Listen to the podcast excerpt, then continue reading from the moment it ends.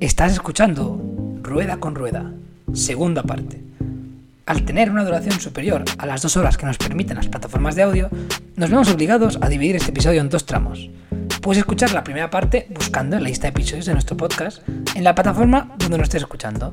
Recuerda que nos puedes encontrar actualmente en Spotify, Evox, Google Podcast y más soportes de audio alternativos.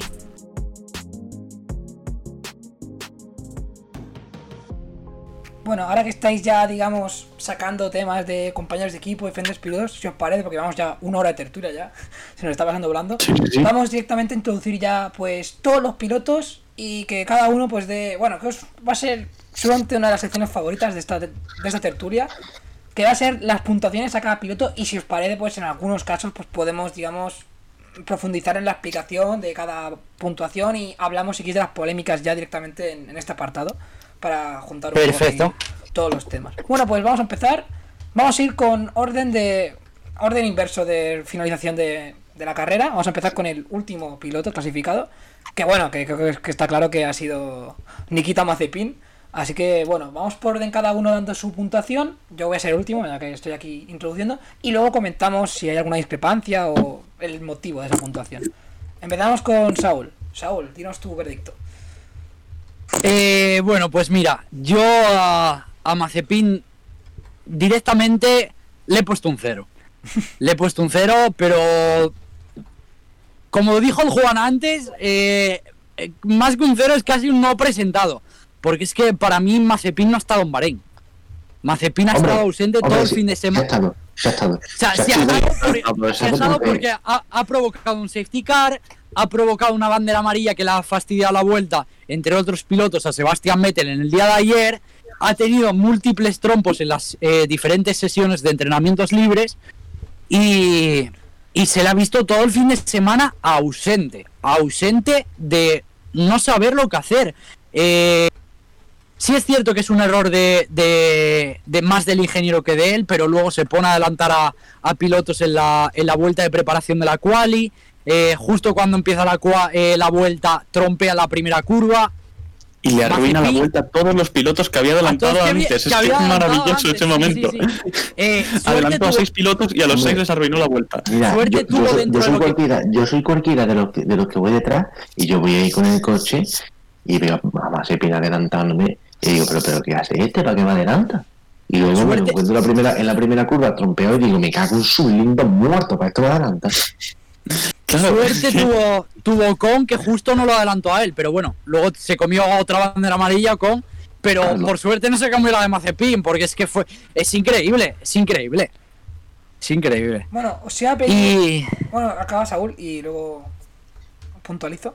y pues eso, para mí es que Mazepin no ha estado, no ha estado presente en, en estos, en este primer Gran Premio. Veremos a ver qué, qué pasa en Imola. Si mejora algo o directamente aparece en el Gran Premio, porque es que no ha estado. No, sí, ha estado no ha estado. A un, segu- a- un segundo y medio en quali de Mick Schumacher, su compañero de equipo, que es otro debutante. Y, y no es precisamente de los que debuta y dices, ¡buah, qué bien lo está haciendo ya! Que no, que no, que es lo que decía el Mario antes. Que Mick Schumacher es un buen piloto, pero que necesita un periodo de adaptación bastante amplio. O sea que lo de Mazepin es terrorífico, terrorífico. Y me da una lástima porque hay cierto piloto inglés que está sentado eh, de probador de Ferrari que ese coche lo podría llevar muchísimo mejor que él. Muchísimo mejor. Y me da mucha rabia, pero al final Lo es lo que tiene la, Lo es lo que tiene la Fórmula apuntarla. 1, que al fin... Sí, es lo que tiene la Fórmula 1, ¿no? Que al fin y al cabo El dinero cuenta. eh, eh, es un deporte, pero es un negocio. Sí. Claro. Os también, no dudo de que Calumilo quedaría décimo noveno en todas las clasificaciones, pero por lo menos mantendría el coche mirando la dirección correcta. Sí, Claro. sí, sí. yo creo que eso es un mínimo. Yo creo que eso es un yo, mínimo cuando yo se creo que, estar- estaría, 1. estaría igualado con Mick, sinceramente. Yo sé que vosotros preferís a Calum Milot. Yo creo que. y a mí me parece mejor el piloto Calum, pero no creo que Mick esté tan lejos. Pero sí que creo que es lo que tú dices, ¿no? Hemos visto eh, que Mick Schumacher, vale, ha tenido un trompo en la carrera, pero no se le ha visto tan, tan, tan, tan, tan, tan, tan, tan sumamente mal como a Mazepin. Es que a Mazepin es que no, no se puede valorar algo Sí. que no has visto. ¿Por qué no, no lo has visto? Ha durado, ha hecho más vueltas de formación que vueltas de carrera. Os iba a decir que si os parece, eh, bueno, ya que parece que nos hemos unido un poco con Mazepin, que cada uno si eso dijera pues la nota y después ya si eso lo ponemos en común, porque si no va a ser un ritmo bastante más lento. Claro, sí, sí. Vale. Sí. Vale, o sea, a partir de ahora lo hacemos porque, claro, nos quedan 19 pilotos y aún con Mazepin nos queda casi todos los veredictos, ¿no? Así que bueno, vamos. Con Mazepin Hombre, hay pilotos de los que no hay mucho que hablar. Por ejemplo, la Tifi. Sí. Sinceramente, no hay mucho que hablar. No, con Mazepin esta la nota, si os parece ya, bueno, si alguien tiene algo más que añadir, pues perfecto. Vamos con Juan. Juan, dinos qué nota le pones a, a Nikita Mazepin. La nota para Mazepin es un cero. Eh, no. Básicamente, yo, yo lo siento mucho por el chaval, pero a ver, le pongo, no le pongo un no presentado porque sí que se ha presentado y, y muchos pilotos han notado su presencia para mal. Sí, sí, sí. Y vamos a ver. Y, y bueno, se ha hecho notar eh, por, por el accidente, por el accidente que ha volcado, bueno, el solito, se ha ido solo contra el muro. Y yo creo que ese accidente, más o menos, lo que ha hecho es hacerse notar, más que no presentarse, se ha hecho notar por el accidente. Y por eso le doy un cero.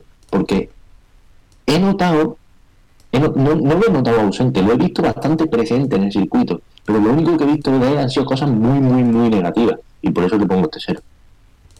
Sí, a mí me parece también una explicación bastante lógica. Vamos ahora con, con Joan. Joan, dinos qué te ha parecido la actuación bastante fugaz de Nikita Mazepin.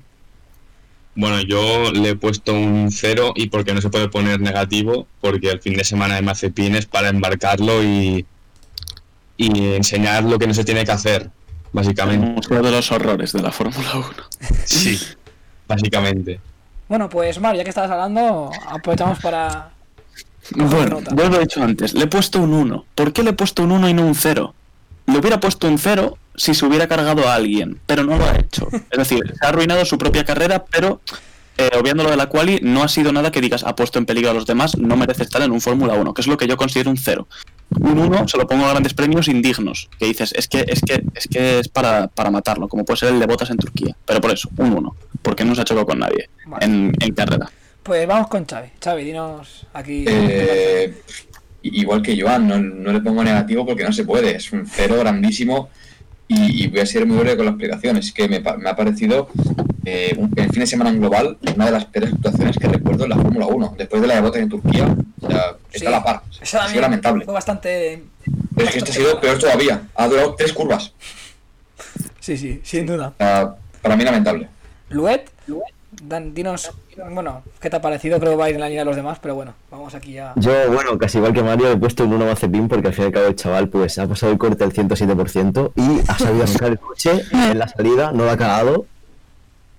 Así que bueno, le he puesto un 1 por eso, pero Sí, Sí, yo bueno, también a- he a- puesto hay que uno. pensar que podría haberla liado ma- más de la que la ha liado, sí. claro, claro. Todos que- nos que esperábamos poner- que se hiciera un, mi- un misil en la salida. Esto es como lo, lo que está hecho que no se puede poner un 0 en las notas de un alumno porque se traumatiza. Pues le ponemos un 1.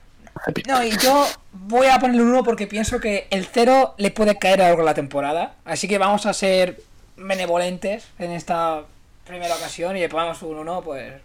Bueno, es su primera carrera también en Fórmula 1. Creo que se le puede... A ver, obviamente es intachable que ha sido una actuación nefasta. Pero bueno, vamos a darle el beneficio de la duda. De que esperemos que no pueda empeorar esta actuación, aunque bueno, yo pienso que queda mucho por delante. Vamos con el segundo abandono, que bueno, no os gusta ver aquí su nombre, pero bueno, no ha sido cosa suya, como en el caso de Mazepin, pero Fernando Alonso, que ha quedado segundo, o segundo por la cola, me refiero, en plan, de los que ha abandonado. Así que vamos con Saúl, dinos tu nota para Fernando. Pues para mí mi nota para Fernando es un 8,5. Eh, creo que Fernando ha, ha demostrado que por mucho que la gente le quiera retirar, él sigue siendo el que era y sigue teniendo el mismo hambre que tenía. Eh, ayer hizo una quali que puso el coche de nuevo por encima de, sus posibilidades. Eh, mm, hizo volver a vibrar con, esa magia que él tiene, ¿no? Con esa magia que siempre se le ha caracterizado, ese estilo de pilotaje que se adapta a todo. Y creo que a pesar del abandono ha dejado unas cosas muy positivas para llevar dos años sin competir en Fórmula 1, ¿no? Y es que el, el talento nunca se pierde y Fernando lo ha demostrado. Eh, en carrera ha atacado, ha dado todo lo que tenía, ha hecho una, una excelente salida, ha, adelantado a Sainz, eh, lo ha sabido mantener, ha, intentado atacar a Ricciardo, luego ya ha ido empezando a perder fuelle, han tirado un undercut muy bueno. Y a partir de ahí ya es una incógnita, porque no sabemos exactamente la vuelta en la que ha empezado a fallar la batería del coche. Pero. No, han sido los frenos. Han sido los frenos traseros. No, no, la batería, la batería. ¿Sí? Ha dicho Fernando en la entrevista que le ha fallado la batería y que eso que ha sobrecargado luego los frenos. No sé, algo así raro ha, ha explicado. Que tenían como la batería tocada desde la vuelta 20 y a partir de la 30 los frenos han empezado a, sobrecalentarse demasiado.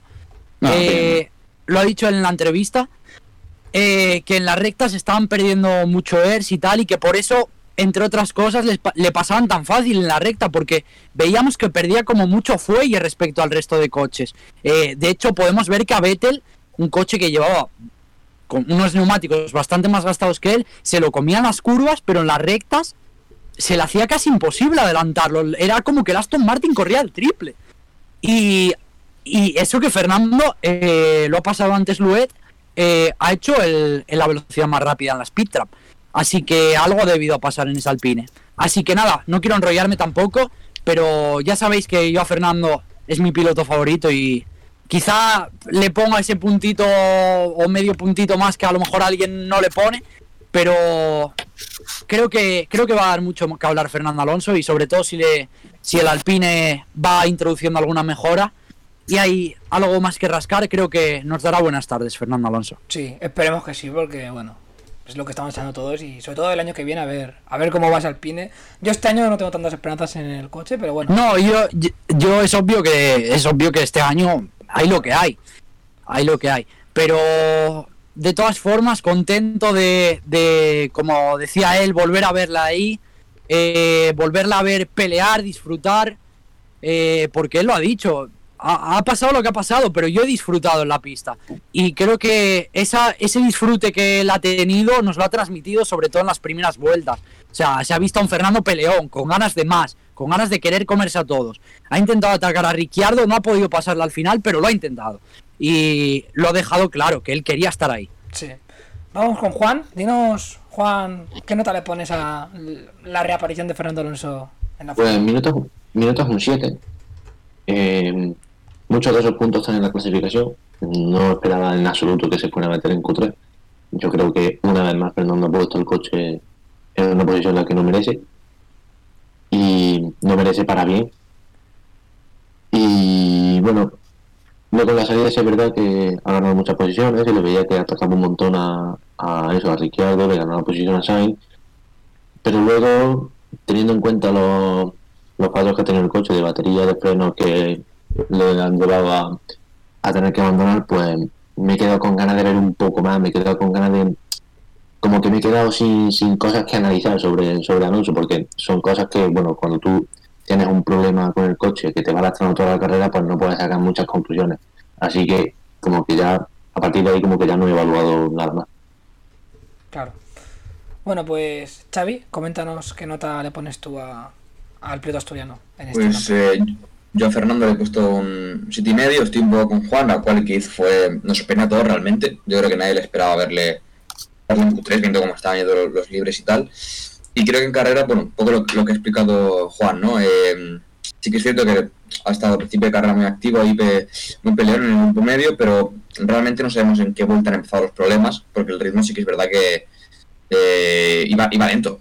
obviamente al final hemos comprendido por qué, eh, los problemas de, batería y de frenos, y por eso creo que no se puede juzgar poco muy bien su carrera, por ese, por ese problema que ha tenido eh, mecánico, así que bueno, le pongo un 7,5 porque la cual en general fue, fue muy buena y lo que y la primera parte de carrera también fue muy buena, pero después no, se puede valorar. A partir de la vuelta 20 o así, eh, no se puede valorar nada. Juan, ¿qué nota le pones tú a, a Fernando Alonso?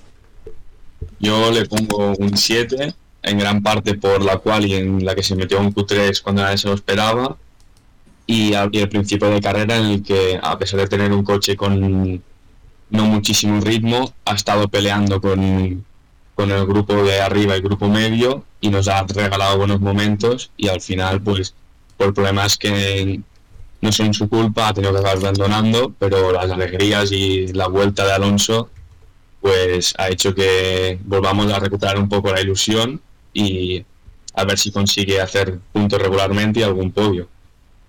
Mario. Yo le he puesto un 8, básicamente por la clasificación y porque antes de empezar a mostrar problemas, eh, iba en el mismo ritmo que Ocon, incluso superior. También es cierto que luego le he visto bastante, mm, bastante poco insistente en el tema de las defensas a la hora de defenderse de otros pilotos.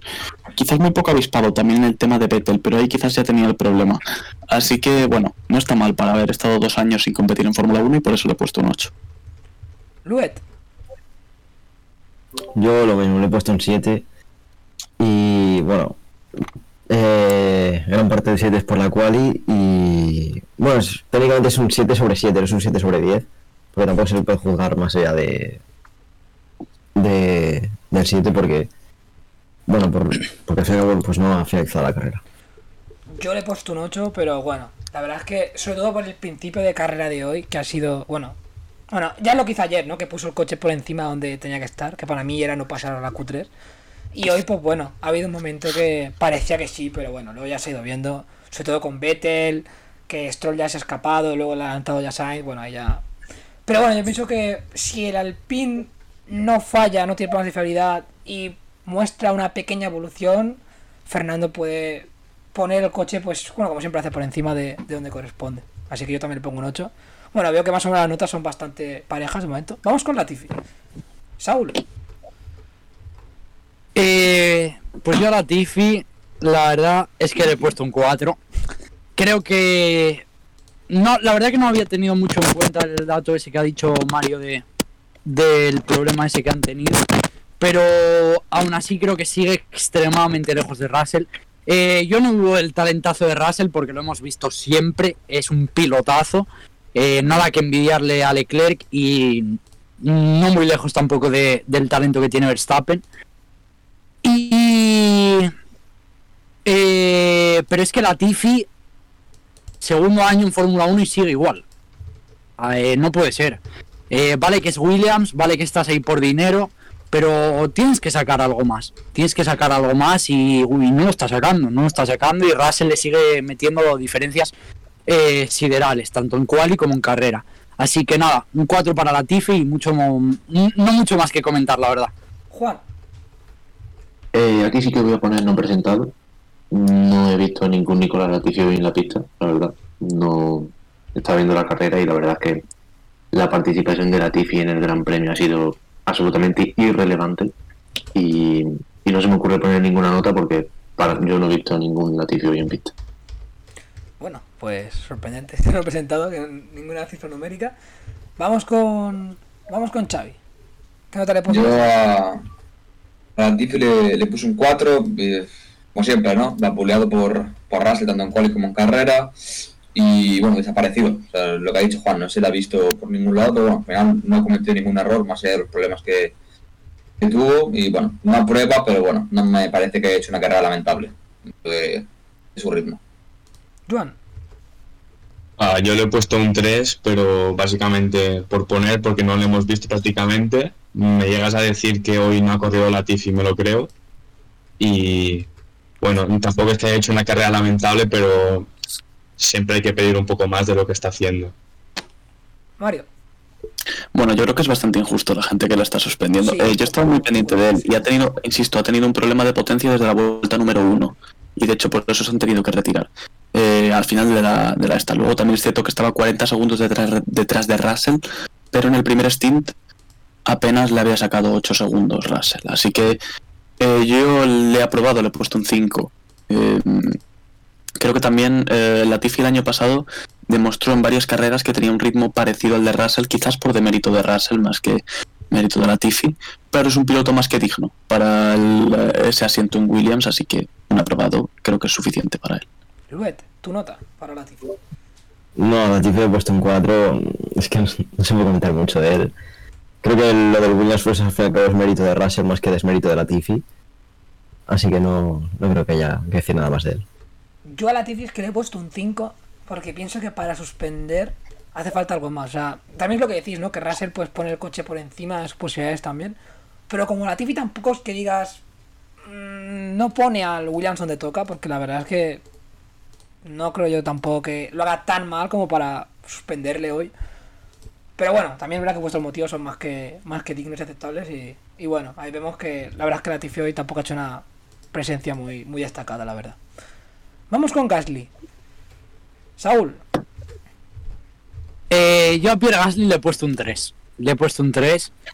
Eh, eh, Gasly ayer ha hecho, eh, hizo una gran quali. Gran quali y Pierre Gasly. eh, sorprendiendo a todos, ese Alfa Tauri va como un misil, o sea, es muy buen coche. Eh, creo que ese parecido que tiene con el con el Red Bull les está ayudando un montón. Y me ha decepcionado y el, Joder, y el piloto francés me ha decepcionado mucho el piloto francés porque eh, en la relanzada del safety ha sido, ¿no? Sí. Eh, ha tenido el incidente con, con Ricciardo y creo que la ha pasado un poco por impaciente, ¿no? Por querer meterse ahí de la manera. Te ha pasado, pues cedes un poco, frenas, te calmas y ya lo, volves a, lo volverás a intentar, porque además tienes una estrategia que te va a favorecer después. Entonces creo que se ha, se ha querido acelerar demasiado, le ha entrado ese minuto de ansiedad y la ha liado. Y luego después de eso, no sé si tenía algún tipo de daño en el coche, pero no ha mostrado un ritmo eh, tampoco muy bueno. Así que creo que la, la carrera de Gasly es un poco, sabes que ha estado ahí, pero es como diría Juan, un poco no presentado. No, no ha hecho nada destacable Gasly. Y en el caso de que haya hecho algo destacable es negativamente, ¿no? Entonces ese 3 es un poco figurando más que nada la quali y que creo que no, no merece tampoco un 1 o un 0 como Mazepin. Pero ha decepcionado bastante esta, este, esta carrera el piloto francés. Juan. Mi nota es un 3. Mm, me duele muchísimo, vosotros lo sabéis que yo soy ultra Gasly, me duele a mí más que a él.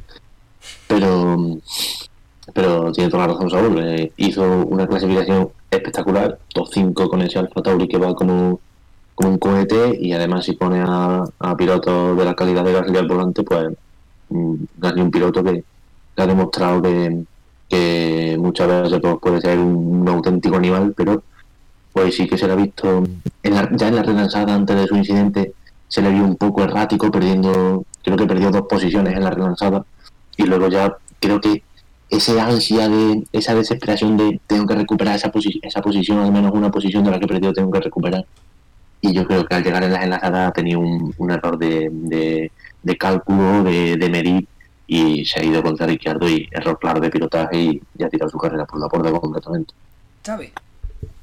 Eh, prácticamente la, la misma explicación de Juan, estoy muy de acuerdo con él. Yo también soy un pro Gasly, de mis pilotos favoritos de la parrilla. Pero es que es así, eh, a quali muy buena ayer, califica el quinto, pero en la primera vuelta, como quien dice, porque hubo safety car, eh, eh, la lías, o sea, tiras tu carrera totalmente a la basura. Ibas con una estrategia favorable, tenías un coche con el que podías puntuar bastante bien hoy, y, la curva 5 eh, destruyó tu carrera. Eh, para mí son 3, no merece más. Y la verdad es que me ha decepcionado bastante, porque le ha faltado mucha cabeza hoy. Pero bueno, eh, al final eh, creo que va, a mejorar mucho en sus resultados, porque viene Imola, que es un circuito donde los Tauri muy bien, y cuidado que no se asome por el podio. Lo dejo ahí. Bueno, a ver si se cumple ese pronóstico. Vamos con. Vamos con Joan. Tu nota para Pierre Gasly. Ah, yo le pongo un 4, básicamente porque el- lo que hizo ayer en la quali fue una salvajada, metiendo, metiendo el coche en la Q3 con el medio.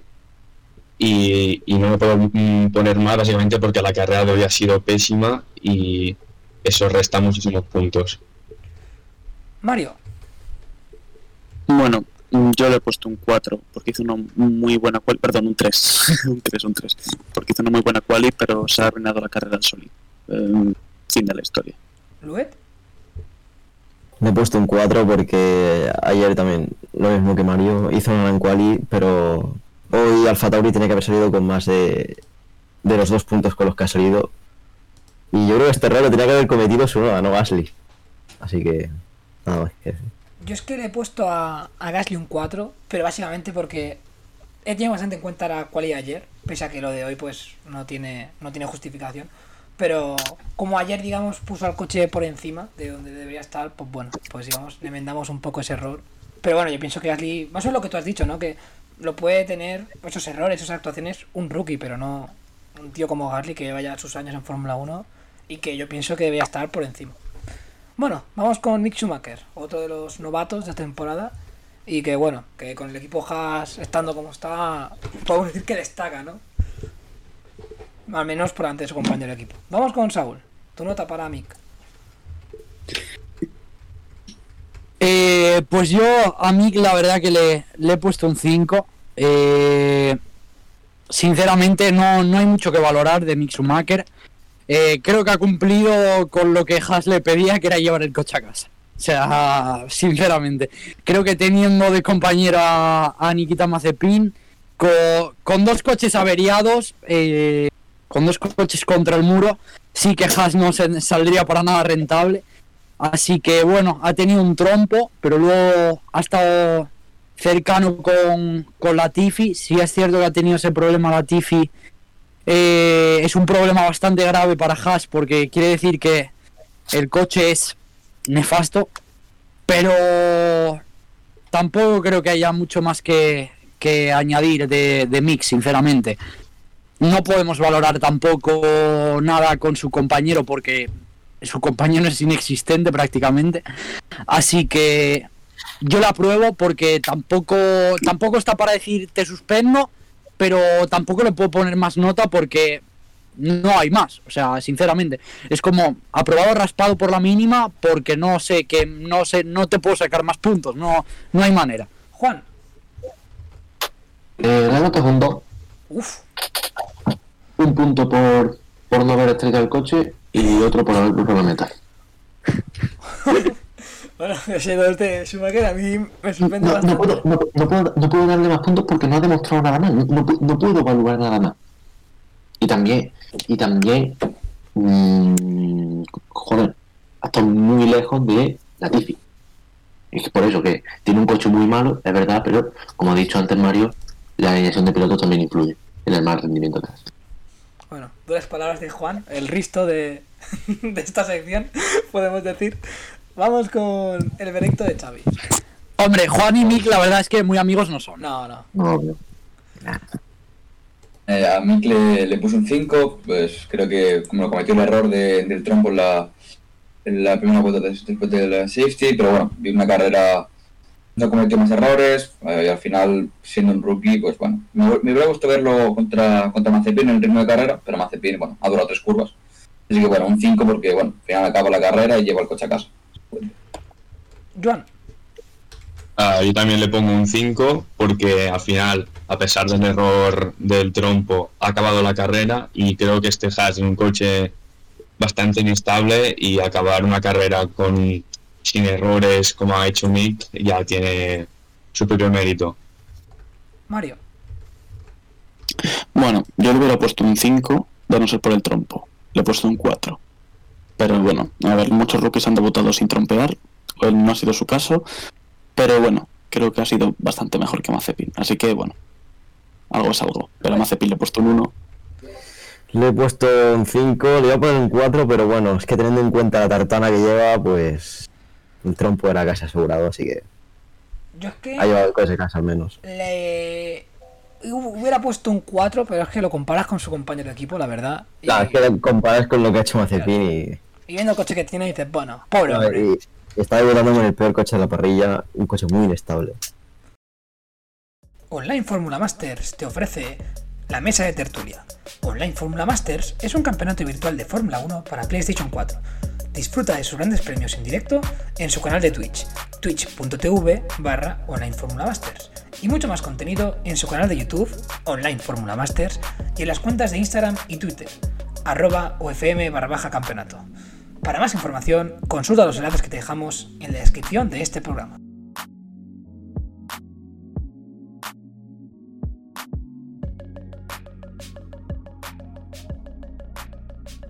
Bueno, pues seguimos esta ronda de, de puntuación con Sebastián Vettel. Empezamos con Saúl. Eh, Sebastián Vettel, pues mira, yo le iba a dar un 3, pero no puedo poner lo mismo que a Gasly, así que le voy a dar un 2. Creo que ha estado mejor que Mazepin, pero la- el fin de semana de Vettel es digno de estudio, digno de estudio.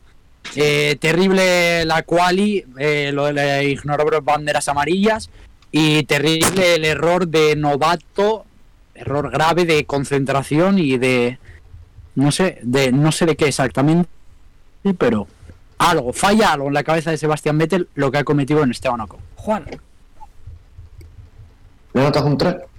Eh, mm, también muy mal, muy mal este fin de semana. Me esperaba que, que, con, que Aston Martin para él fuese un nuevo comienzo, pero no, no ha ser.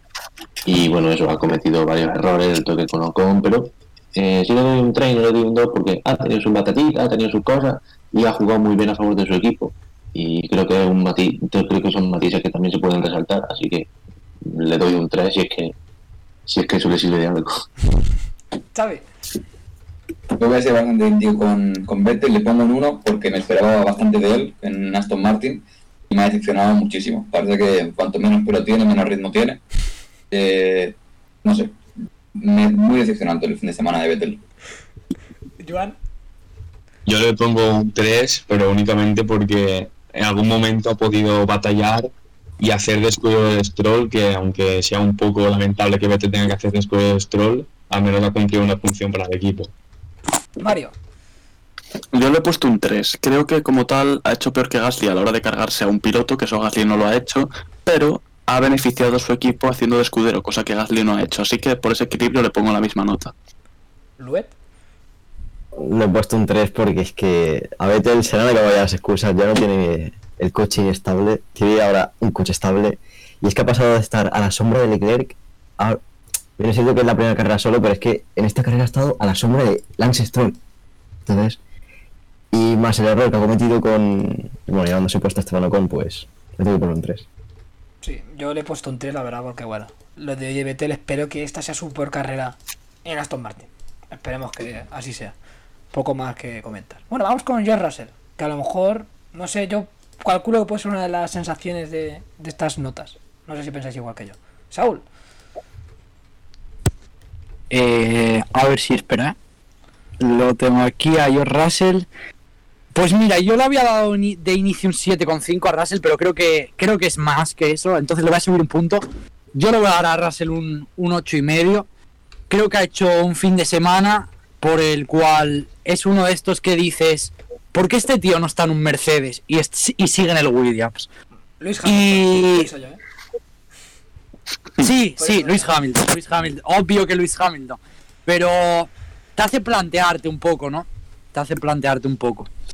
Eh, fin de semana muy bueno de George Russell. Ojalá siga así toda la temporada y, y el año que viene tenga ese contrato que tanto ansía con, con Mercedes. Juan,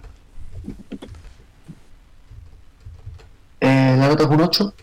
Muy buena carrera de Russell, como nos tiene acostumbrado, muy por delante de su compañero, aparte de los problemas que ha tenido, pero aún así en clasificación y en todas las sesiones se le mostrado muy por delante y sin duda, eh, no me cansaré de decirlo, es un piloto desaprovechado. Ahí en Mercedes uno lo siento que está desaprovechado y, y no sé, la verdad, no sé qué esperan, la verdad, para darle la oportunidad a este chaval que puede, que puede ser toda una auténtica sensación de- en los próximos 10 años en la Fórmula 1.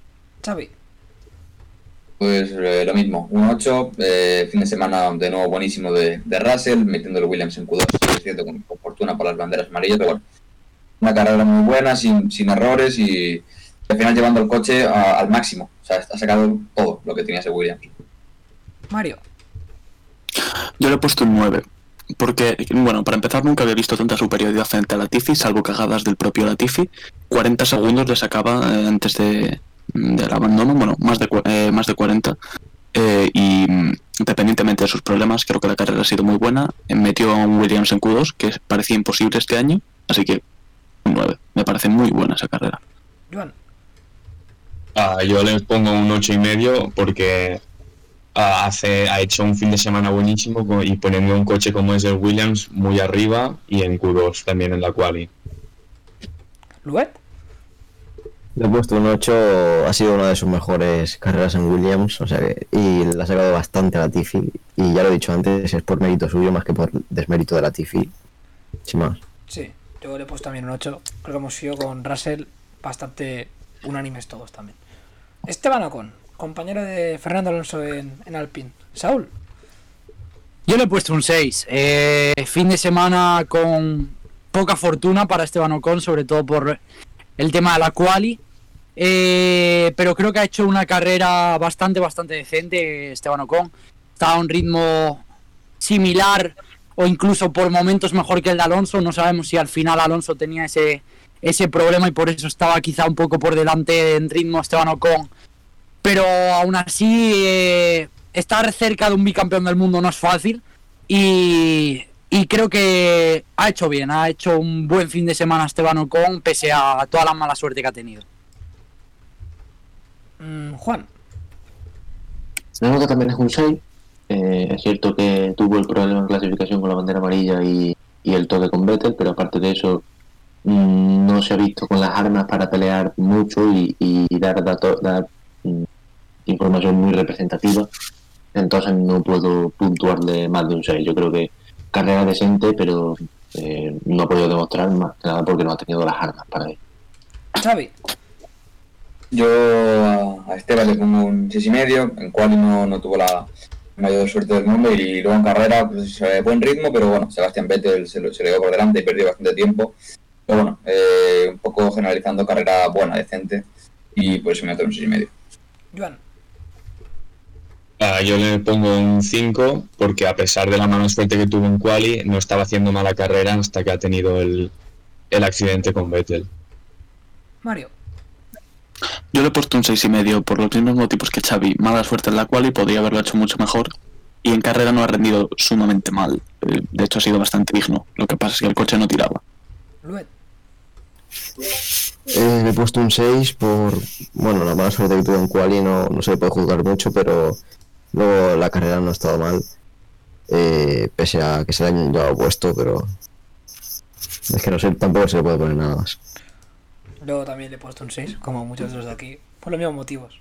Pienso que Esteban Ocon también es un piloto que debería poder luchar por algo más que, que bueno, pues que por entrar en los puntos y pasa algo por delante. Esperemos que el Alpine mejore para las próximas carreras. Vamos con, con Giovinazzi. Saúl, Eh, pues Giovinazzi. A Giovinazzi. Ostras, no me acuerdo la nota de Giovinazzi, espérate un segundo. A Giovinazzi le he puesto. Le he puesto un, un 6. A Giovinazzi le he puesto un 6 también por.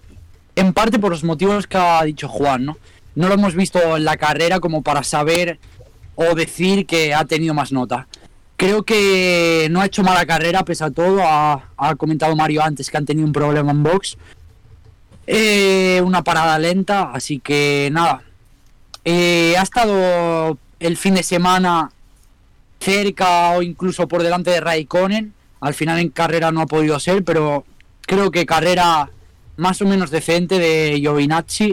Y no hay mucho más que comentar porque tampoco, tampoco lo hemos podido ver como para decir, oh, Giovinazzi.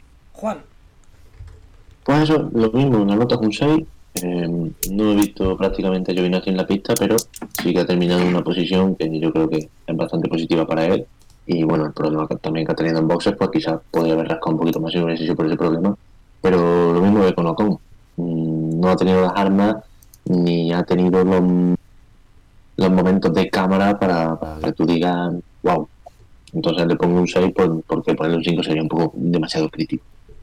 Xavi, Estamos igual, eh, un 6. Sí, entiendo que en clasificación batió a, a Kimi, pero bueno, luego en carrera Kimi ha quedado por delante suyo. La carrera no ha sido mala, así que bueno, se lleva el 6.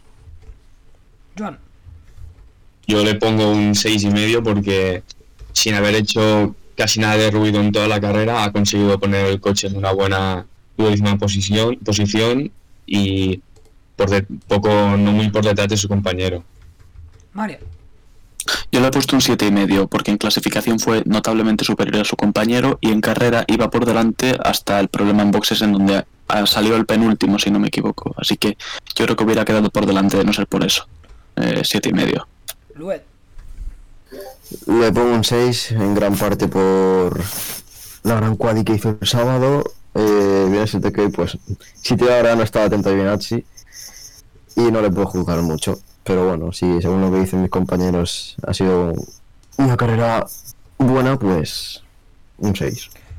Yo le he puesto un 7 básicamente por, por la quali de ayer. La carrera de hoy no le podemos jugar mucho, pero bueno, el resultado ha sido bastante notable.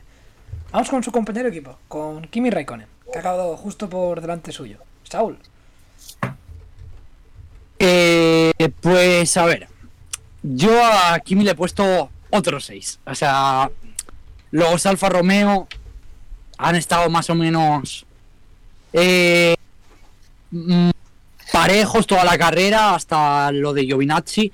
Iba detrás Kimi, pero tampoco a una distancia enorme, estaban creo que en 2-3 segundos.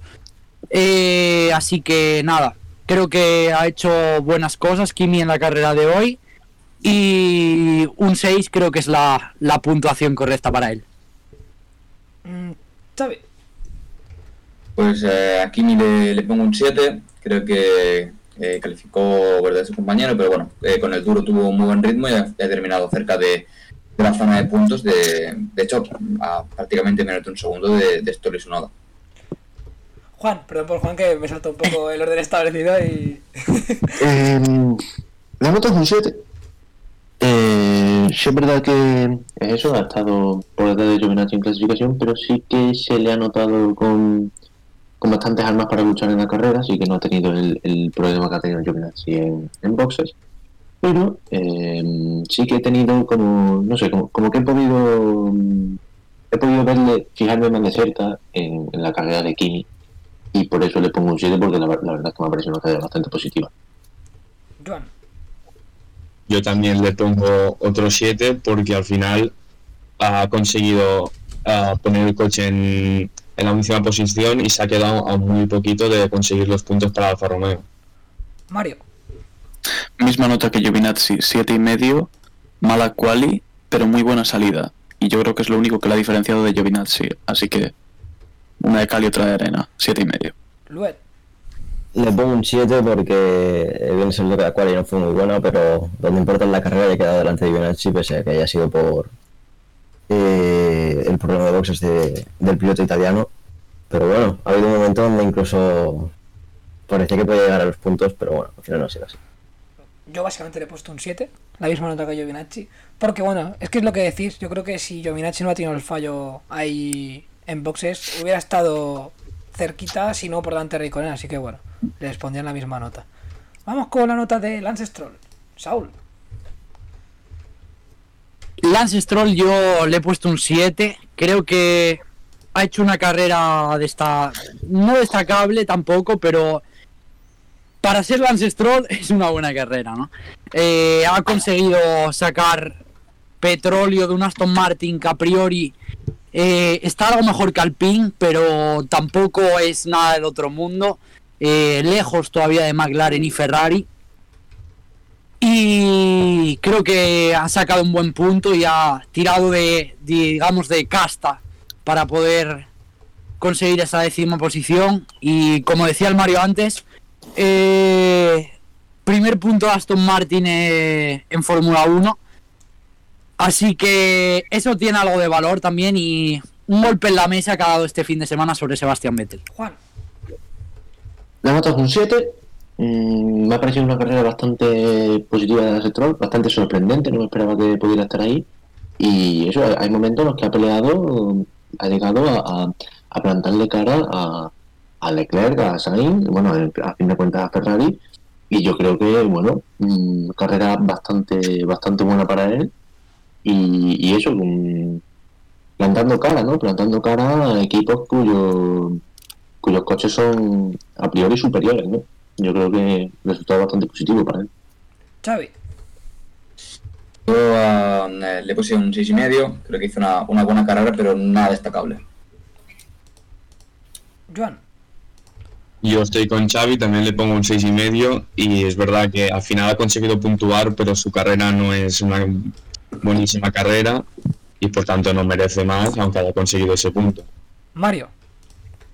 Yo le he puesto un 7. Ha estado bastante por delante de su compañero, consiguió meter al Aston Martin en Q3, pero al final de carrera se ha derrumbado, es algo a lo que nos tiene acostumbrados y no me ha gustado. Así que le hubiera puesto un 8, pero por eso un 7. Luet. Eh, le he puesto un 7, ha, eh, ha tirado el carro de Aston Martin eh, durante gran parte del fin de semana porque ha estado delante de su compañero. Y nada más. Yo le he puesto un 7. Bueno, lo mismo que habéis dicho vosotros, la verdad. Vamos con su noda. Saúl. Eh, yo a Sunoda le, he puesto un 9. Creo que la cualidad ayer fue un poco. Fue un poco. No digamos mala, pero sí que. eh, quizá le vino un poco grande el, el intento de pasar con medios. Pero bueno, creo que eso le vino un poco grande también a, por ejemplo, a Checo Pérez. Así que para un debutante lo que, lo que ha hecho Yuki Tsunoda este fin de semana eh, creo que es un ejemplo de cómo debutar en Fórmula 1. Y es que hoy ha hecho una carrera, ha hecho un recital de adelantamientos Yuki Tsunoda y creo que es una, una merecida novena posición que quizá podría haber sido incluso más de no ser por lo de ayer. Así que un 9 para Yuki y ojalá nos regale muchos, muchas, muchas más sorpresas el japonés. Juan. La nota es un 8. Mm, fue una clasificación un poco decepcionante para él. Quizá un poco lo que ha dicho Saúl, le venía grande pasar con el Alfa Tauri con medios a la Q3. Pero eso, ha demostrado lo que viene demostrando siempre, lo que siempre le he visto, que es un piloto que tiene mucha confianza, que es muy rápido y que no se amedrenta. Y, y para mí, hoy su nueva tiene mi pase y muy buena carrera para él. Para mí es un 8. Xavi. Eh, yo le he puesto a Yuki un, un 9. Sí que es verdad que, como comentaban mis compañeros, ¿no? El, la cual con el medio quizá fue jugárselo un poco, pero bueno, para mí la sorpresa del fin de semana. No le esperaba verle tan, tan arriba en su primera carrera, así que bueno, muy positivo, muy positiva primera carrera para, para Yuki. Joan. Yo le he puesto un 9 y medio porque creo que a pesar de que en la quali pasara lo que pasara en la Q2, por lo del tema del medio, para ser su debut en Fórmula 1 ha hecho un carrerón y al final en su debut con Alfa Tauri ha conseguido dos puntitos que demuestran que es un grandísimo piloto. Mario.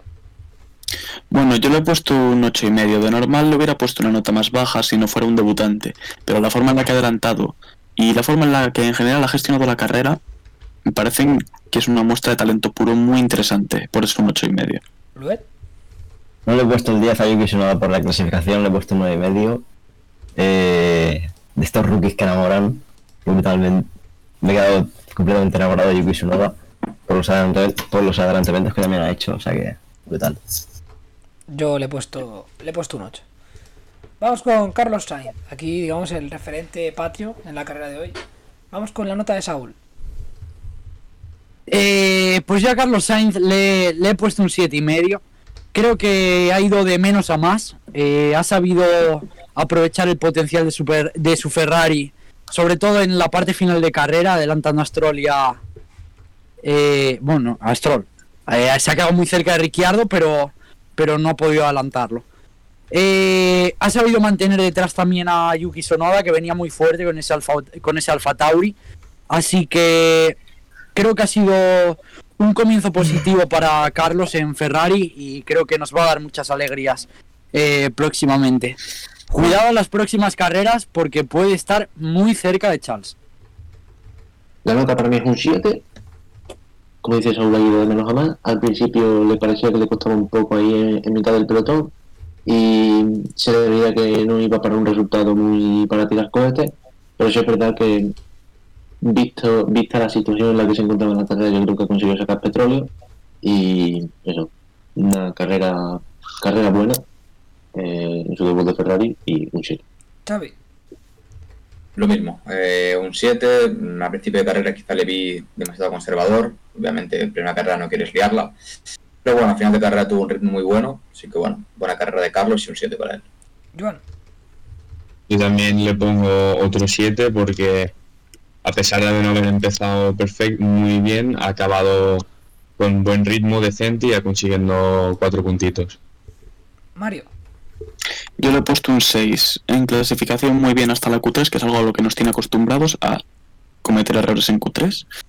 Em, luego en carrera ha salido mal, ha hecho un mal inicio, muy mal inicio detrás de Alonso. Ha necesitado que estuviera Vettel de stopper para poder adelantar a Fernando Alonso. Y luego tampoco ha demostrado tener mejor ritmo que Stroll hasta que lo ha adelantado ya a final de la carrera. Y luego se estaba acercando a Ricciardo. Quizás por eso ha deslumbrado un poquito y le pongo una, una nota que no sea un 5. Y además porque era su primera carrera con un equipo con un coche bastante complicado. Así que por eso le pongo un 6. ¿Luet? Me pongo un 7 y medio. Al principio ha sufrido Carlos, incluso parecía que no podía a lo mejor incluso ni entrar en los puntos, pero al final se ha, se ha podido recuperar y ha rozado el séptimo, o sea que un 7 y medio. Yo le he puesto un 7 también. Vamos con Daniel Ricciardo, debutante en McLaren. Tu nota, Saúl. Pues yo a Daniel Ricciardo le he puesto un 7. Creo que su primera carrera con McLaren eh, tiene un coche, tiene un coche para competir. Eh, hoy ha sido ampliamente superado por su compañero de equipo, pero es el inicio. Lando lleva ya tres años en este equipo, este es su tercer año, perdón. Pero creo que, al igual que como empezó en Renault, eh, irá de menos a más. Irá de menos a más Daniel y enseguida lo tendremos con Lando, incluso por delante, porque si de algo, de algún piloto creo que no hay que dudar ahora mismo, eh, uno de ellos es Daniel Ricciardo, porque ha demostrado tener un talento espectacular. Juan. La nota es un 8. Me ha parecido muy buena carrera de Ricciardo. Eh, el- a lo que te acostumbrado, es un piloto que ataca mucho y que es agresivo, pero que sabe asegurar bien las maniobras. Y eh, me ha sorprendido que se ha adaptado bastante bien al coche, cosa que no hizo con Renault, porque le costó bastantes carreras adaptarse. Y eso me ha sorprendido y por eso le doy un 8. Xavi. Yo le, le doy un 7.5. eh, le esperaba un pelín más cerca de Lando Norris, porque no es un magnífico carrerista. Pero bueno, eh, muy buena carrera de Daniel aún así. Y, y 7.5 lo veo bastante correcto. Joan.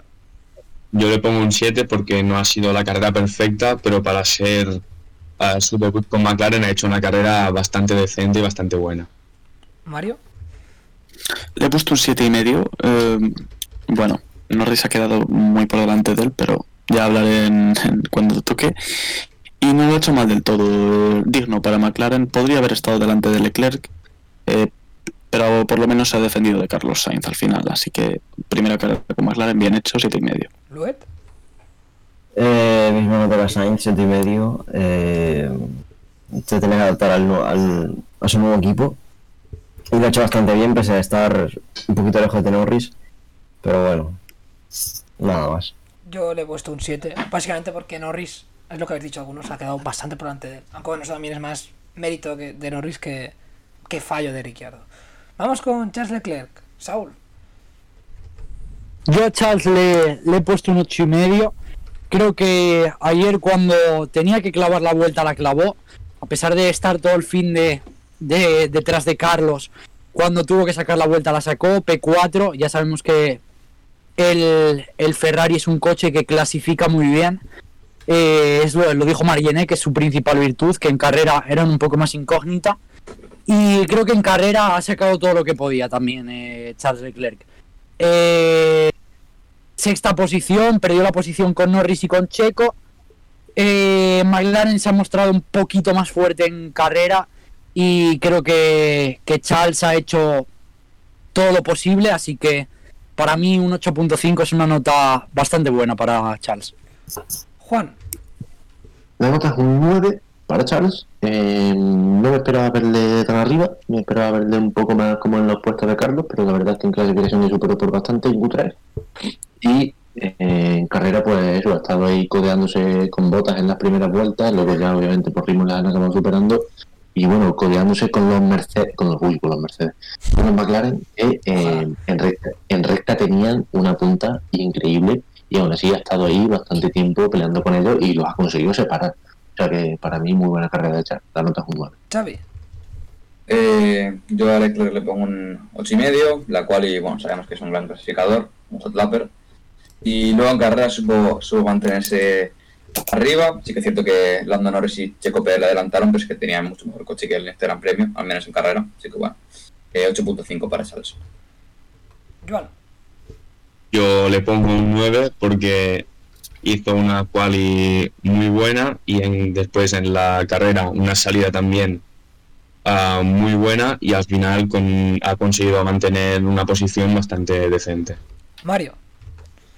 Yo le he puesto un 9, hizo una quali eh, exageradamente buena, muy por delante de su compañero, y en carrera ha estado peleando con los McLaren mucho más eh, sólidamente que Carlos Sainz, así que un 9 para él y de nuevo demostrando que es un pilotazo y es un líder de Ferrari, aunque, aunque esté no de la talla, Luet. el equipo. Sí, sí. Eh, le he puesto un 9 gran cual y gran carrera. Uno de los pilotos del día. Yo le he puesto un 9. Es que, bueno, la actuación de hoy, junto con la de ayer, brutales las dos, en mi opinión. Vamos ya con, con el top 5. Vamos con Sergio Pérez, que hoy al final ha salido del pit lane. Pese a ayer que clasificó un décimo, no pasó a Q3. Vamos a analizarlo con Saúl. Tu nota. Yo a Checo Pérez le he puesto un 8.5. Creo que ha hecho una carrera bastante buena a pesar de todos los reveses que ha tenido. Creo que sí que es su culpa haberse quedado ayer en, en Q2 con ese neumático medio. Como ya dije con su noda, creo que le vino un poco grande eh, pasar a Q3 con el medio en este estreno.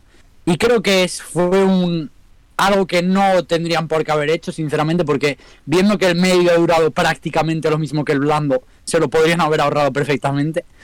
Eh, pero bueno, creo que es un poco fallo de Checo. Pero ha hecho una gran carrera, a pesar de, del fallo, cualquiera se hubiera bajado del coche sin siquiera intentar volver a ponerlo en marcha, se pone en el fondo del pit lane, tiene que salir desde el pit lane, parada justo en el safety car, justo se relanza la carrera cuando él acaba de salir de box. Un poco a traspiés todo el inicio, pero al final Checo acaba en una magnífica quinta posición para él. Y deseando ver en Imola si da ese golpe en la mesa de. No te voy a decir estar con Verstappen, porque Verstappen ahora mismo está en un nivel que está imparable, pero sí que espero que le ponga las cosas muy difíciles a Botas. Juan. ¿Ha notado un 8? Eh, ha, luchado- ha sido un piloto que este fin de semana ha luchado contra viento y marea. No sé si no sé a quién achacarle su problema de la clasificación, no sé si fue una decisión más suya o del Red Bull. Y luego el problema que ha tenido en la vuelta de formación, ha tenido que salir del pit lane, pero aún así ha hecho adelantamientos cuando ha tenido que hacerlo, no ha perdido tiempo detrás de coche y ha hecho una carrera entera, muy completa y ha llegado a esa quinta posición y ha ganado el piloto del día. Lo ha ganado, ¿no? Sí, sí. Se la acabo de llevar. Para mí la, la nota para Checo es un, es un 9 eh, y la estrada incluso por la clasificación que hizo, haciendo un décimo.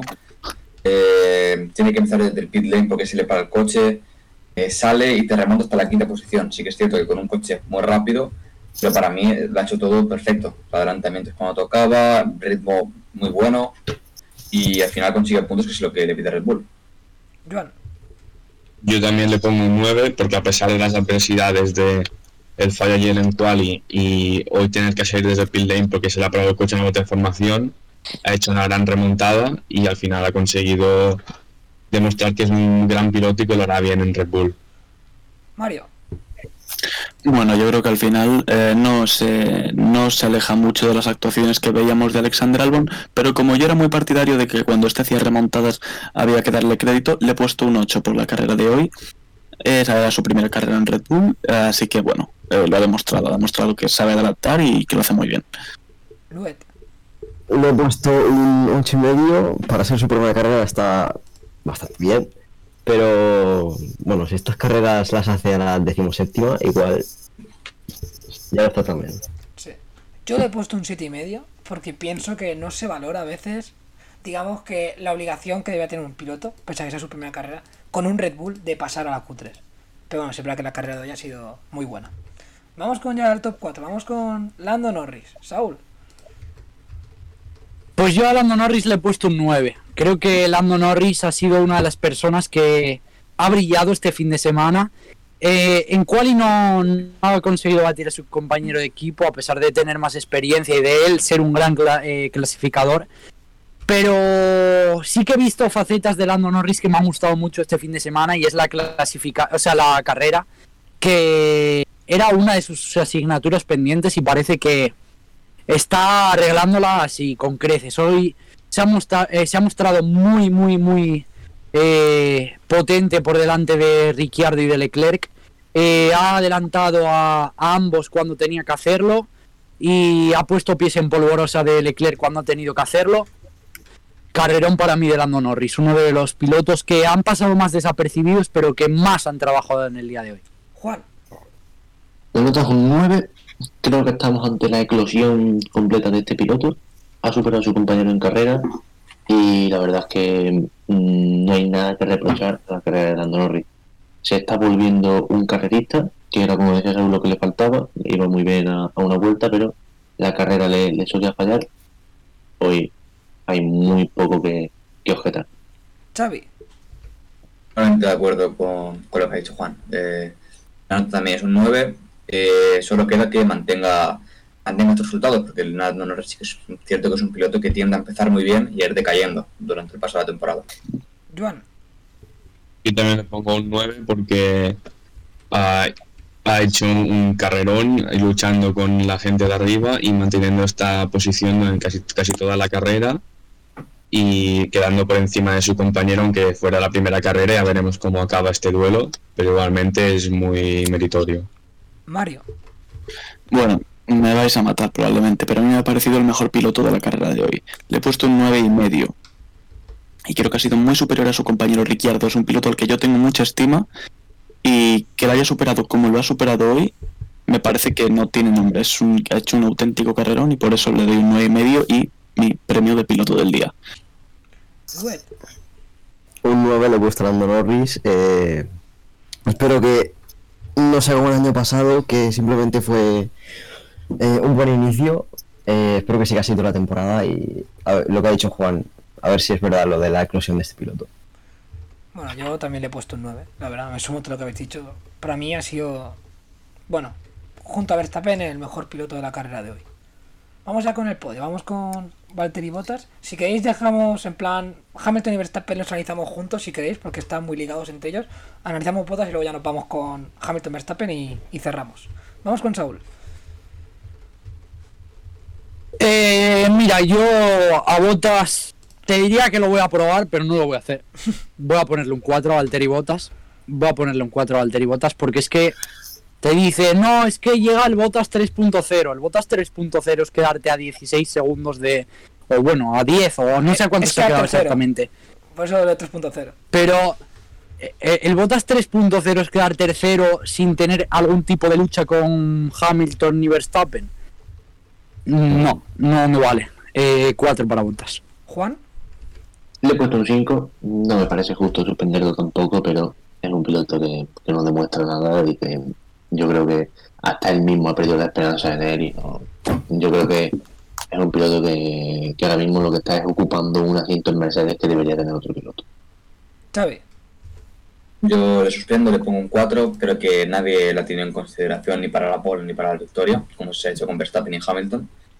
Y, y lo que digo, sigue con la misma mentalidad de, de perdedor que digo yo. No, no sé, sí, sigue igual que la temporada pasada, o sea que bueno, le pongo 4, igual que siempre. Joan, Yo le pongo un 5, pero porque al final ha hecho podio, pero sí que es verdad que está muy lejos de Hamilton y yo creo que si no fuera porque lleva un Mercedes, no, no conseguirían nunca estas posiciones. Mario, Bueno, le he puesto un seis y medio. Hoy he igualado a Rosberg en podios, lo cual me parece un desastre estadístico para la Fórmula 1, pero creo que ha hecho una carrera más o menos digna y siendo su compañero Hamilton, pues oye, ole por él. Seis y medio. Luet, Le he puesto un 6 porque, bueno, es una carrera muy típica de botas, pero eh, también la liada que le han hecho en boxes, yo creo que eso también, pues, ha sido un poco una, una desmotivación para él, pero nada más. Muy, muy típico de de botas, sacarle que ha terminado a 15 segundos, pero habiendo perdido 10 en boxes. claro. claro. Yo, yo por eso le pongo un 5 y porque Seamos básicamente justos, seamos ha mantenido, digamos, el coche donde le toca. Tenga Verstappen en Red Bull, el mínimo que se puede pedir a Botas es quedar tercero, así que por eso le doy un 5, básicamente eso. Y vamos a analizar, lo hacemos conjuntamente si queréis, así a lo mejor pues vamos un poco más rápido y dais la nota de los dos y nos explicáis un poco, si un análisis rápido, sobre Hamilton y Verstappen, los dos primeros y los grandes protagonistas de la carrera de hoy. Vamos con Saúl. Pues mira, yo te voy a decir primero la nota de, de Luis Hamilton porque creo que eh, el orden es de el que ha quedado último y el que ha quedado primero. Para mí Luis Hamilton ha quedado segundo, no, no ha ganado la carrera.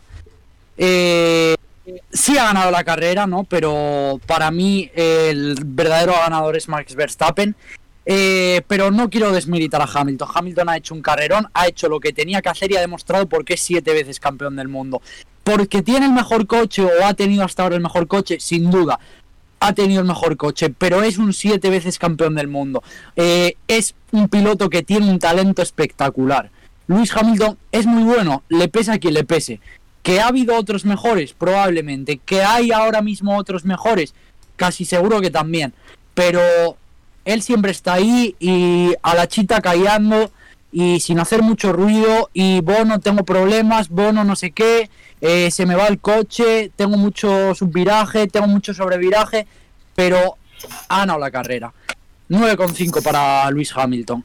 Eh, Max Verstappen, 10. Para mí el fin de semana de Max Verstappen es simplemente perfecto.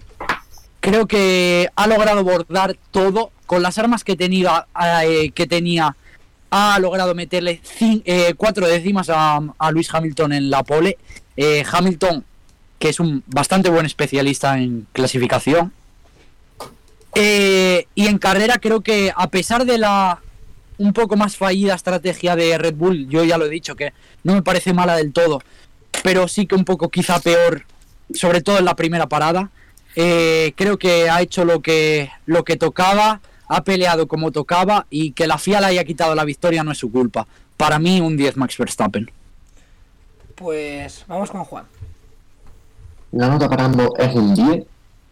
Los dos han hecho para mí una carrera perfecta. Ha sido Hamilton el que le ha tocado llevársela. Ha aguantado a Verstappen a la misma distancia durante prácticamente toda la carrera y ha hecho todo lo que tenía que hacer. Bueno, no todo lo que tenía que hacer porque al final, bueno, le adelantó Verstappen si no hubiera pasado lo de la FIA, pues quizá Verstappen hubiera ganado la carrera, pero Hamilton ha hecho todo lo que ha tenido en su mano para ganar la carrera, igual lo ha hecho Verstappen y al final ha pasado lo que ha pasado, pero a fin de cuentas no creo que, no creo que sea culpa de ningún piloto. Hablando de lo, de, lo deportivo, de lo que ha pasado dentro de la pista, yo creo que para mí los dos pilotos han hecho una carrera perfecta y los dos se merecen un día.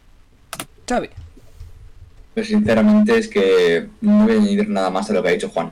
Exactamente lo que ha dicho él. Los dos un 10 y si los motivos son los mismos. Nada más que añadir. Joan.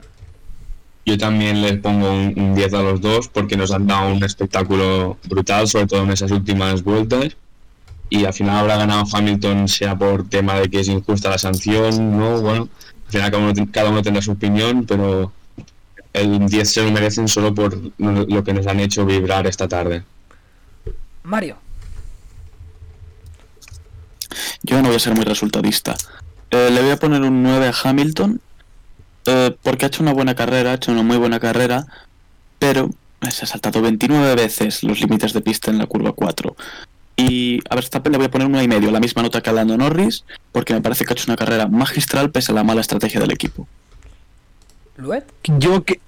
Ah. Un momento, yo querría decir una cosa antes, y es que en favor de Hamilton hay que decir que ha saltado 29 veces ese ese punto porque le han dejado saltarse 29 veces ese punto. Es decir, dijeron que ese, ese sensor hoy no lo iban a controlar y que todo el mundo podía hacer eso. ¿Que Hamilton es el único que lo ha hecho? Pues sí, es el único que lo ha hecho. ¿Que en el momento clave eh, ha sido cuando lo han monetarizado? Me parece una injusticia total, pero en eso no tiene culpa Luis Hamilton. Va, mi opinión. Mm, puntualizando ese, esa cosa de, de Mario. ¿Luet? No medio para Luis Hamilton, 10 para Max Verstappen. Eh, porque básicamente para mí moralmente Max Verstappen ha ganado la carrera y Luis Hamilton no. Yo le voy a dar un 9 a Hamilton. Vale, ha hecho una carrera muy buena, pero es lo que ha dicho Mario, lo de las 29 veces que se ha saltado la curva. Yo para puntualizar la puntualización de Saúl, eh, el tema está en que, bueno, yo pienso que el, el propio Hamilton ya no debería haber las o sea, haberse saltado los límites 29 veces. No sé, es que es Me parece exagerado. Sí, pero yo, yo, yo entiendo, yo entiendo que si te dejan hacerlo y ganas tiempo, no vas a hacerlo, no vas a hacerlo de la otra manera si estás perdiendo tiempo. Claro. Ya. Eh, es lo- es razón, lo- sí. Es lo que yo entiendo que, que entiende Hamilton y que al fin y al cabo un piloto tan competitivo como él lee. Es en plan, Yo- no voy a perder este tiempo con Verstappen si no lo puedo perder. El, el problema, el problema no es que no sancionen a Hamilton, el problema es que han El sancionado problema a es que sanciona, claro, es que le digan ese aviso a Verstappen de que tiene que devolver la posición. Eso es la vergüenza realmente y no que Hamilton se haya, lo haya saltado 29 veces, porque la FIA dijo, oye, no vamos a monitorizar este punto. Si no lo monitorizas 29 veces para Hamilton, no lo monitorices una vez para Verstappen. Yo pienso que otro punto interesante podría ser ya antes de irnos la nota que le dais a la FIA. Así que ahora, primero, si queréis, doy mi nota a Verstappen, que para mí es un 10. Es el, el 10 para mí encarna la perfección y la perfección solo ha encarnado Max Verstappen en esta carrera. Y por eso no solo doy a Hamilton el 10. Pero vamos, que los otros lo han hecho muy bien. Pero para mí el ganador, es lo que habéis dicho casi todos, creo. mm, tendría que haber sido Max Verstappen. Si queréis, damos la nota de la FIA. Si alguien quiere añadir algo respecto a la gestión de la FIA, pues es el momento. Un cero patatero, o sea, es que La nota, en la nota toda- para, la nota para la es un cero. He empezado, he empezado con la nota diciendo que la nota es un cero y David acaba diciendo que la nota es un cero. No puede ser que un tío, no puede ser que a un tío le diga que se salte 29 veces una, una escapatoria y no le digan nada, porque digan vale, está bien, y que luego un piloto por utilizar un poquito que ni siquiera gana tiempo le haga, le pasar, pero bueno, de esto ya hemos hablado, vamos a hablar de otras cosas, vamos a hablar de la misma maniobra que ha hecho Ocon con su nota, que ha resultado completamente impune. De hecho, nos hemos, yo me he enterado ahora hablando en esta tertulia mm, y de y bueno, a fin de cuentas, la inconsistencia de, de los comisarios de la FIA que viene que viene desde hace muchísimos, muchísimos, muchísimos años y son cosas que que no luchan por que, que no que no parece que no parece que, que- que se vayan a solucionar no parece que yo tengamos mucha esperanza en que estas cosas vayan a tener una solución parece que estamos como que nos vamos a ir acostumbrando a esto nos vamos a ir acostumbrando. totalmente de acuerdo con Juan, totalmente. Yo, No puede ser, no puede ser. como determinado, bueno, reconocidamente verstappenista que soy, eh, no voy a opinar de la FIA porque creo que nos tiraría en el vídeo eh, para subirlo, así que creo que es mejor no dar una opinión. Yo estoy gravemente, gravemente indignado con el hecho. Mira, me da igual la inconsistencia ya, eso yo creo que está ya más que asumido. El hecho de que hayan cambiado de criterio en la misma carrera. Sí, eso es muy fuerte. Eso me ha parecido ya el colmo de, de la vergüenza de la FIA. Yo, yo también le pongo un cero a la FIA, primero porque la sanción es totalmente injusta y segundo por lo que están comentando de la inconsistencia. ¿Luet? Un cero a la FIA por la inconsistencia, una vez más. Y la hipocresía. Sí, bueno, yo todo lo que habéis dicho, de verdad. Nada más que añadir. Bueno, la FIA una vez más en su salsa, de que cada vez que tiene que mojarse, la lía. Y a veces yo pienso que se quieren atribuir el mérito de, digamos, de... Bueno, quieren como ser determinantes y la cagan. Porque... Pero es que lo he dicho, el problema está en que la lían siempre con, eh, o sea, a favor o en contra de los mismos pilotos. Siempre. Sí, esto con Latifi y Russell no lo hubieran hecho, por ejemplo. Si, si, si un piloto salta 29 veces una curva y otro hace una y sanciones el que la ha hecho una vez, al final quieres que no estás adulterando la competición y estás bueno, dándole lo que tienen las carreras, ¿no? Al final, mismas reglas para todos y en este caso creo que no ha sido así. La FIA ha sido muy permisiva con Hamilton en ese aspecto. Ya está, apenas de cambio. Bueno, pues si os parece, vamos a cerrar. Yo pienso que ya ha sido. Ha estado bastante. Bastante por hoy, ha sido el primer episodio de este programa, de este podcast. Antes voy a despedir, bueno, pues a todos los analistas, a todos nuestros Eh, colaboradores. nos falta nos falta la F2 Sí, la F2 he pensado que ya que llevamos dos horas de programa, vamos a hacer. chuparla. No, vamos a hacer la F2 para el programa de la semana que viene y así tenemos continuo la semana que viene, si os parece. Y tenemos más tiempo para analizar la F2. Sí, sí, sí, sí. eh, que además hay cosas muy, muy interesantes en la F2. ¿eh? Robert Schwarzman, por ejemplo. Sí. Y creo que. Felipe Drukovic Felipe Drukovic me ha decepcionado un montón Bueno, no sabes, pero el Juan, la semana que viene vamos a tener programa de sobra, así tendremos pues lo que haga falta de F2, si falta una hora, lo que sea, hablamos ese tiempo, ya pues tenemos contenido en una semana que no hay gran premio. Así que bueno, pues Claro, y es que encima la F2 lo vamos a analizar y hasta dentro de dos meses nada, porque Claro. claro, vuelve en Mónaco la F2. Sí, sí, no, nos vamos a olvidar de la F2. ¿Qué competición es esa? Y de repente, ¡ay! Ha habido tanta F3 que la F2 ya la tenemos ahí marginada. Bueno, y F3. hablaremos también, hablaremos también de la carrera de tierra, ¿no? Imagino. De la NASCAR. Espero, espero que la veáis, ¿eh? No sé. Me parece para, para hacer el análisis. Bueno, pues vamos a ir por orden más o menos de la intervención de las notas. Vamos a despedir en primer lugar a Saúl. Muchísimas gracias por tu presencia en el programa de hoy.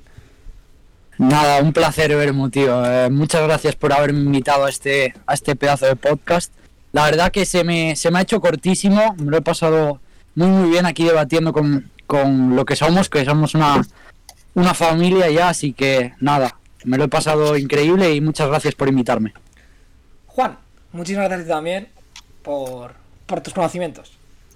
Hombre, hombre, gracias a ti, gracias a ti por, por crear este, este podcast y, y bueno, a ver si, a ver si, a ver si de aquí vamos a algo Sí. en la vida, a ver, si, a ver si hacemos algo con nuestra vida. Sí, la idea es que este podcast, esperemos que sea un proyecto que sea bastante duradero. Podemos ir haciendo cambios, lo que sea, pero mantenerlo, porque creo que es un proyecto muy bonito y que puede resultar en algo más consolidado. Así que muchas gracias a ti, Juan. Pues, Joan, muchísimas gracias a ti también por, por tu presencia en el programa de hoy. Te agradezco de corazón y ha sido un placer.